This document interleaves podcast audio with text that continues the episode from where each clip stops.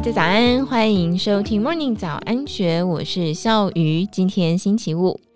印度总理莫迪真是地表上最让人啧啧称奇的存在。他把民主国家领袖的政治技能发挥到淋漓尽致，团结了纷杂又多元的印度海内外人民，却又拥有集权国家领导人无可挑战的至高权力，能够像推土机那般带领印度完成难以置信的改革。莫迪刚刚完成第六次访问美国的行程，各界看到美国总统拜登对他毫无保留的拉拢。更有趣的是，大家借着这次访美的活动，能够见识到他不止将大国地缘政治的梭哈游戏玩到极致，为印度争取到极大化的利益，更看到他一人同时分饰多角的能耐，既是十四亿人的国家领袖，又是苦行僧、瑜伽老师、摇滚巨星，还有电台主持人，外加超级网红。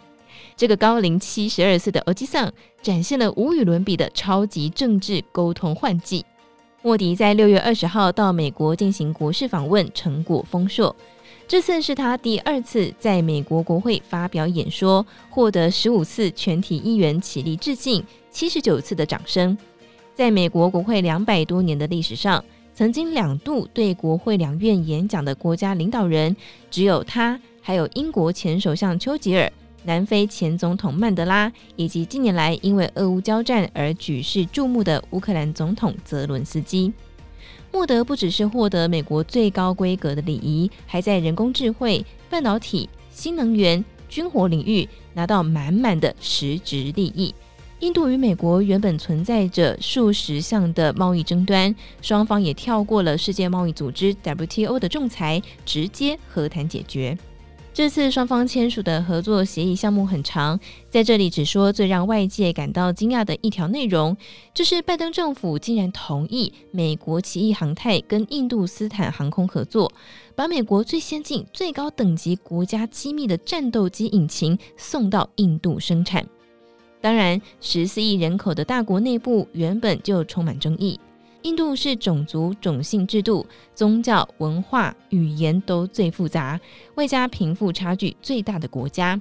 莫迪从二零一四年掌权到现在已经满九年，在此期间，印度教势力大增，也伴随了对其他宗教，特别是对穆斯林族群的打压与冲突。抗议印度人权倒退的团体如影随形地伴随着他的访问活动。不过，他没有发动国家力量来阻挡抗议团体，而是让抗议的声浪成为他这次访美活动当中获得大家关注的一个注脚。相较于硬邦邦的国会演讲，双方正襟危坐的谈判，莫迪在软活动上面的表现更是神乎其技。六月二十一号，莫迪在纽约联合国总部前方的大草坪，与几千名来自世界各国的瑜伽爱好者一起上了一堂瑜伽课，用瑜伽抚平了国家与种族之间的歧义。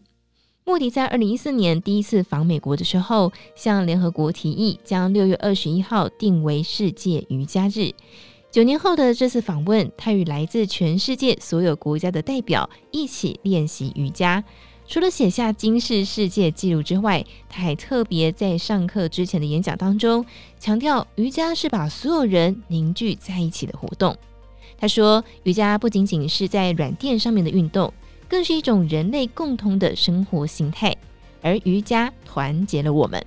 莫迪带着几千人一同做瑜伽，进行到唱诵梵咒“嗡”的时候。路边抗议印度打压人权的团体高声叫嚣，与草坪上几千人同声唱诵“嗡”的沉静音浪，形成了让人难忘的对照。在联合国总部草坪上做瑜伽，是莫迪善用软活动来展现领袖力量的代表作。他出生在极为贫困的印度西北，青年时期曾经只身前往喜马拉雅山山区的寺庙修行，一生坚守苦行僧般的戒律。瑜伽原本就是他生活的一部分，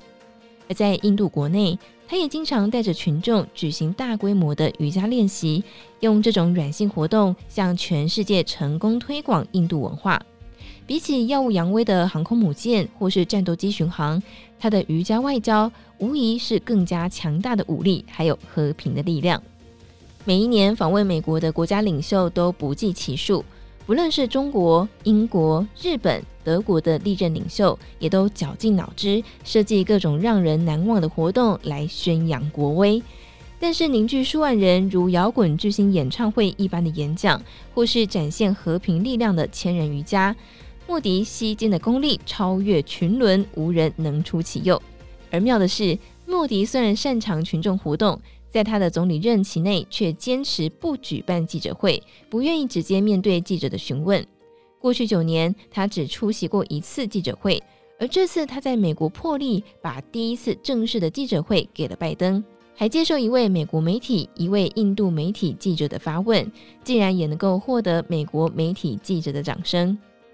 那么，莫迪是用什么方式跟印度选民沟通呢？方法之一是他每月一次进录音间主持广播节目，接听群众的 call in 电话。在广播里，他谈到的话题都跟印度的基层人民有关，例如自来水与基本道路普及到印度每一处偏远的村落，疫情时期的防疫。还有老家族独占的机场与电力公司，在政府要求下转为民营化，对老百姓产生的影响等等，这让人想到经济大萧条时期，当时美国总统罗斯福的炉边谈话，国家领袖直接传递讯息给所有国民的手法，道理大家都懂，也都在用，但是莫迪直接跟基层百姓沟通的技巧推陈出新。他善用印度普罗大众听得懂的语言，以及更加出神入化的运用最新网络社群工具。莫迪的广播节目播出之后，会被剪成适合在 Podcast 推播的段落，配合他长期经营的推特等社群媒体，各种人民关注的议题会及时的在他个人与政府社群网络上推播，经常创造疯狂转载。已经高龄七十二岁的莫迪，借着网络直接面对广大群众。进而成为印度关注度最高的政治网红。莫迪的超级沟通工具还不仅于此，他还会写诗。早年喜马拉雅山寺庙的修行及瑜伽的练习，让他在胜选总理之前就是一位著作等身的诗人。这次他在美国国会演讲里又露了一手，在席间他吟唱一首他自己的诗作：抬头仰望天空，穿透层层乌云，看到承诺之光。太阳刚刚升起，以坚定的信念备战。短短几句言简意赅又切合时事的诗句，立刻获得美国议员们全体起立的掌声。莫迪神乎其技的沟通工具，俯拾皆是，信手拈来。他终身如素，拜登特意为他举办了一场全素国宴，除非宾客特别要求，所有来宾都享用以印度食材为主的全素套餐。在国宴的开场致辞中，莫迪提到他九年前访问美国，接受当时还是副总统的拜登宴请。